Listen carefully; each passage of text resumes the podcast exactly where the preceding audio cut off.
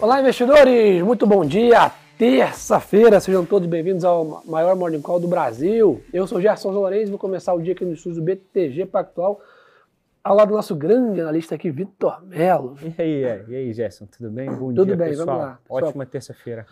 Lembrar, hein, turma, hoje é feriado nos Estados Unidos, né, grande dia da independência, um feriado importante. Então, ontem de tarde já tinha pouca liquidez, né, hoje é. o mercado completamente fechado nos Estados Unidos. E aí, basicamente, já sabe, né? Liquidez muito reduzida aqui no Brasil é, também. Mas, Vitão, chama atenção para a gente ficar de olho, óbvio, no mercado de commodities, né? Ah, é, sem dúvida, né? Você acaba negociando 24 horas aí praticamente, é, 7 dias por semana, né? Exatamente. E acaba também tendo uma importância não só do lado do lado ocidental, mas também do lado oriental, né? Acho que ontem a Rússia também anunciou eventuais cortes aqui é, da produção, 500 mil barris. De maneira unilateral também, a Arábia também anunciou esse um corte, além daquele 1 milhão que já tinha sido anunciado anteriormente. Então, de fato, o mercado de commodities ele acaba sendo um mercado que a gente sempre, sempre tem novidade, né, Gerson? Acho que o ponto aqui ele continua sendo é, é muito relacionado à atividade econômica global e como isso vai caminhar. Boa.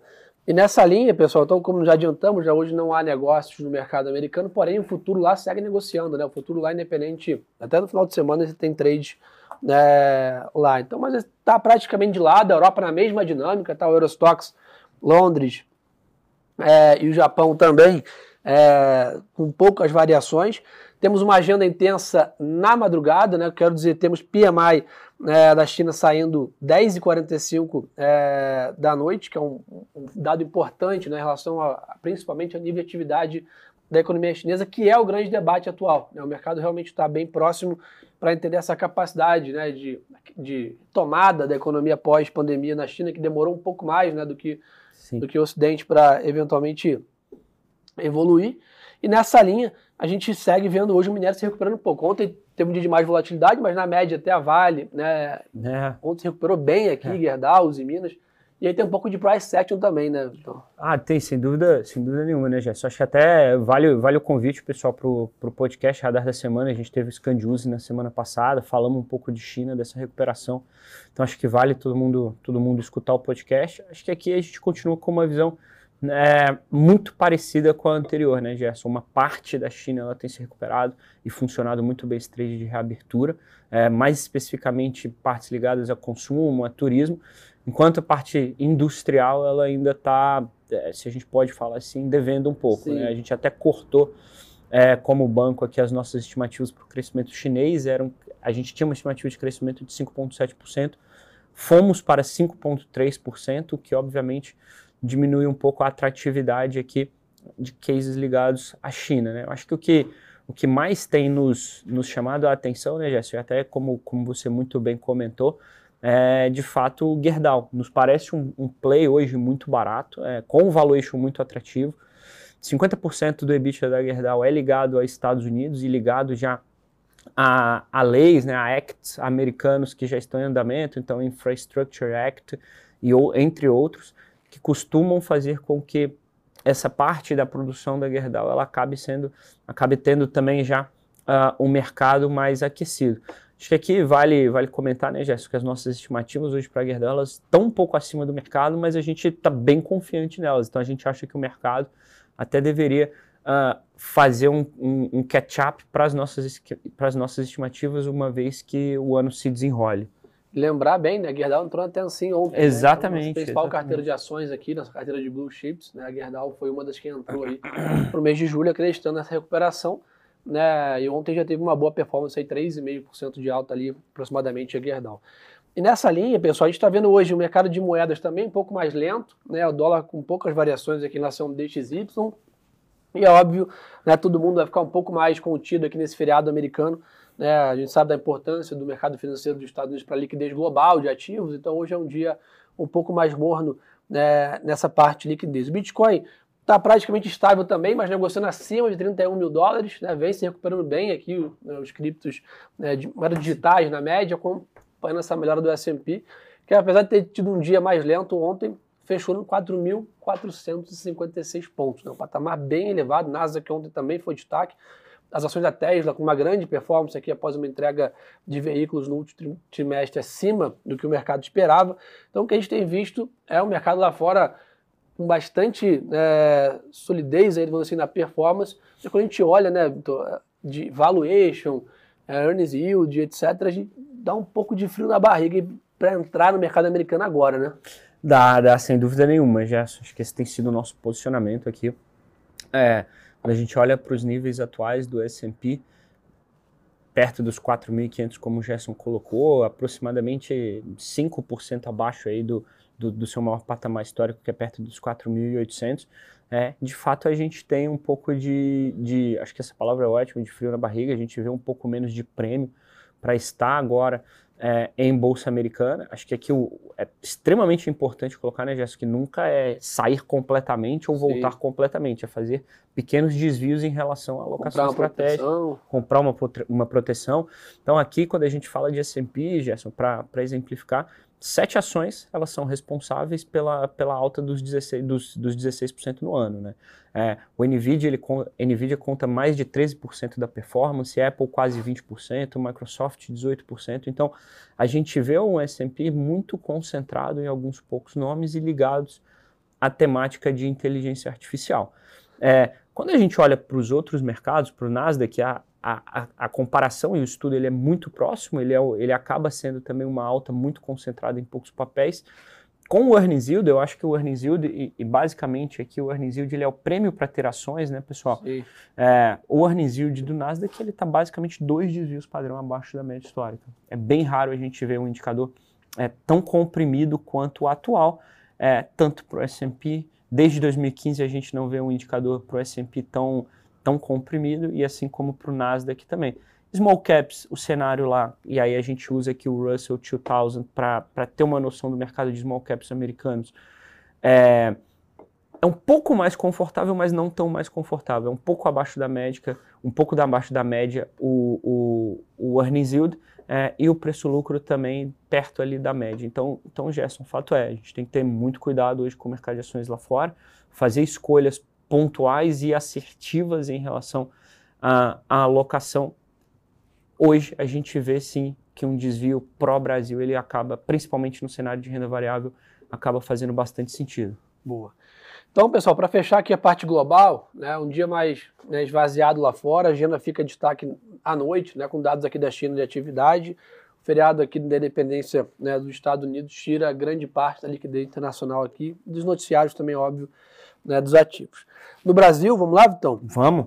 Vamos lá, aqui destaque, pessoal, daqui a 20 minutos, 9 horas da manhã, temos divulgação de produção industrial de maio, né, pelo IBGE. Projeção aqui do BTG é uma estabilidade, um dado flat aqui, né, na comparação mensal, e na comparação anual, um avanço de 0,90. Né. Aqui a gente tem ficado de binóculo aqui nos dados de atividade, né, acho que a, a temática de política monetária de juros cresceu, esse debate né, esquentou recentemente, né, desde a divulgação da, desde a última decisão do Copom na quarta-feira passada, depois da ata, né, sendo também trazendo mais detalhes, talvez um tom mais dovish, né, um tom mais inclinado a corte de juros.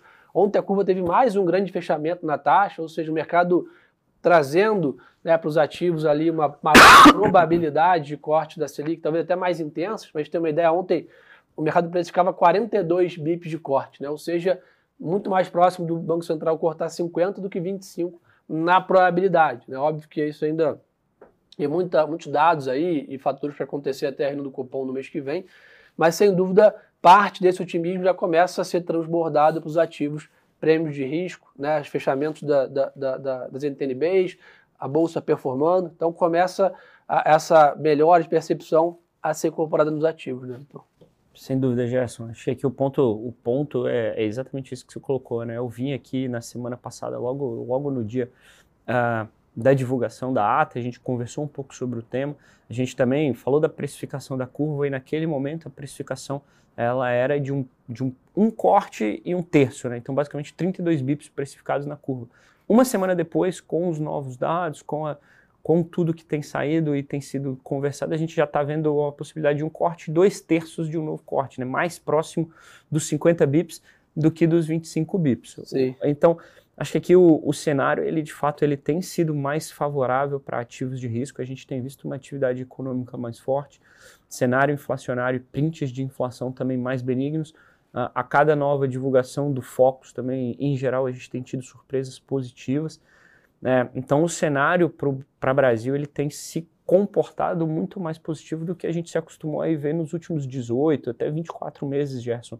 Eu acho que isso é, é bem pertinente, né? Aqui, uma vez que a gente ainda vê o valuation da nossa bolsa atrativo, como o contrário do que a gente estava falando sobre a bolsa americana, a gente também vê o earnings yield, o prêmio para ter ações no Brasil, acima de um desvio padrão positivo ainda. Então, Aqui a dinâmica ela ainda está diferente, apesar de vários ativos terem performado muito bem, a gente ainda acha que tem espaço, principalmente com boas escolhas e boas ideias, para que a gente continue tendo uma, uma boa performance, Gerson. É, curioso, né? Tem uma dinâmica inversa ao que a gente está falando nos Estados Unidos, né? Mesmo com essa alta de Bovespa aqui, a gente está negocia bem abaixo da média, né? Até fazendo uma, também uma, uma proxy de novo com a Tencent, nossa carteira ali, o estudo né, que a turma fez, eventualmente, se a gente voltar para a média, né, não negociar nem acima da média, está falando da bolsa ali, né, acima de 140 mil pontos, é. né, ou seja, com bastante potencial de upside para as ações. Então, além disso, tem, né, a gente começa a ver uma redução dos resgates dos fundos de ações, então isso também é um sinal de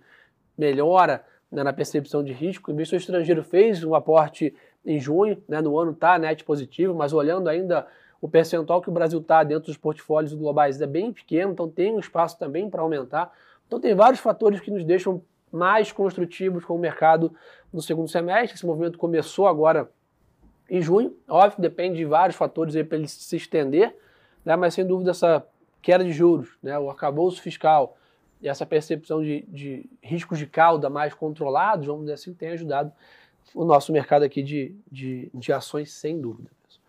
É, e uma das grandes né, provas disso, até já tomando aqui depois o retorno, o volume de oferta de ações foi 15,4 bilhões de reais no segundo semestre, com 90% disso consolidado agora né, nos últimos meses. Então, ou seja, o mercado voltando a ficar né, dando sinais aqui que há apetite. Né? Lembrando, quando uma empresa está se lançando, né, vendendo novas ações ao mercado, é porque naturalmente ela já fez um sound e tem demanda para comprar. Né? Então, isso mostra se tem gente com apetite para comprar mais ações, é que a empresa tem uma grande fonte de captação de recursos barato, isso traz uma alavancagem operacional, gera mais empregos, renda, riqueza, dividendos, lucro, toda a bola aí que a gente conhece positiva é, desse mercado. Então, continuar esperando aí, acho que o próximo assunto é a reforma tributária né, ah. né, na pauta, e ficar monitorando os dados de inflação para entender não só quando o Banco Central começa, mas com que velocidade começa, e acho que até mais importante, até onde vai, né? Sem dúvida. Selic de 9, de 10, de 11, o que, que é a Selic terminal aqui nossa? Exato, exato. Hoje a gente aqui no BTG tem uma, tem uma estimativa de uma Selic para 2024 de 10%, o mercado está mais otimista do que a gente. É, a gente costuma acompanhar pelo, pelo foco é, as, as estimativas do mercado. É, eu acho que, como o Gerson colocou, a grande próxima discussão é de fato a reforma tributária, né? Que, que até saíram, saíram algumas notícias que hoje querem encerrar algumas votações, principalmente relacionadas ao, ao CARF, e aí na quinta-feira já até dar início à votação da, da, da, reforma tributária. Então, acho que esse é um ponto aqui também bem pertinente na nossa discussão, né, pessoal? Uma vez que, é, como o Gerson comentou, a gente diminui muito os riscos de cauda, né, e acho que um exemplo aqui, uma anedota muito boa em relação a isso é justamente a própria aprovação do arcabouço fiscal. Né? Se, não, se talvez não foi uh, o, o arcabouço dos sonhos, ele coloca um piso aqui é, bem importante em relação até onde pode ir a, a dívida bruta do governo. Então a gente acaba é, vendo com muito mais otimismo uh, os dias à frente, o futuro, e isso acaba também, obviamente, tendo um impacto, um impacto importante no fechamento da curva, principalmente relacionado aqui e medido aqui na nossa visão pela NTNB uh, 2035. Bom, nessa linha, só para complementar, então hoje deve ter essa votação de mudanças do CARF e, além disso, né, o arcabouço fiscal também sendo concluído. Então, isso abriria né, caminho aqui para realmente a reforma tributária começar a ser discutida aqui né, nas casas. Além disso, hoje está marcado né, para começar a sabatina do Gabriel Galípolo e também do Ailton de Aquino Santos, são os dois indicados aí do governo para diretorias do Banco Central. Está né, prevista para iniciar agora às 10 horas da manhã essa sabatina. De empresas, pessoal, tem notícias, isso que eu já adiantei para vocês aqui, né, foram quase 16 bilhões de reais em ofertas de ações no primeiro semestre, com 10 empresas que vieram no mercado. Claro, ainda nenhum IPO, acho que o mercado tem fases, né? Primeiro você começa com os follow-ons, se intensificam até que comece uma janela de IPO, que ainda, obviamente, está um pouco distante, mas sem dúvida já é um start aí no mercado de capitais. Nessa linha, a MRV vai lançar também o seu follow-on, que pode ser entre, entre 500 a 1 bilhão de reais, segundo os jornais, e a Brasil Food também confirmou né, um follow-on de 5,34 bilhões. Então, as empresas vindo ao mercado aí, vender mais ações, captar recursos, ou para se refinanciar, ou para fazer novos investimentos, mas é um bom sinal na média, né, Vitor? Sim, sim, é um bom sinal. A gente começa a ver um aquecimento maior ah, para o mercado, né? Para o mercado de, de maneira geral. A gente viu o mercado de dívida, principalmente no ano passado, muito aquecido. Nesse ano a gente começa também a ver um mercado aqui de equities um pouco mais aquecido, como o Gerson comentou primeiro, uh, via follow-ons e aí eventualmente, posteriormente, via IPOs.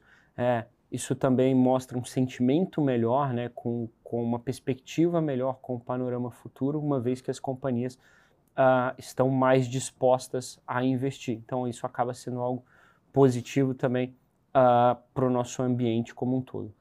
Boa, turma. Então, acho que não dá para esse, tá? Uma agenda mais vaziada dado ao feriado nos Estados Unidos. Ficamos monitorando de perto aqui as notícias, principalmente as expectativas sobre os dados na China à noite. E aqui no Brasil, óbvio, agenda política e essa a divulgação de dados aqui de atividade às 9 horas da manhã, mas Brasília acaba sendo um grande protagonista aqui do dia também com, essa, com essas votações e também sabatinas acontecendo por lá. Então, obrigado pela parceria de sempre. Quem quiser mais conteúdo, turma, segue a gente também nas redes sociais, posta o Morning Call, marca a gente, marca o BTG, vamos crescer esse encontro aí, que já é o maior Morning Call do Brasil, graças à confiança de vocês aí, mas é sempre bacana estar tá ainda trazendo mais informação aí para seus colegas e conhecidos aqui que estão com a gente no mercado. Uma boa terça-feira de negócios para gente. E lembre-se, turma, que o melhor ativo é sempre a boa informação. Um abraço. Um abraço, pessoal.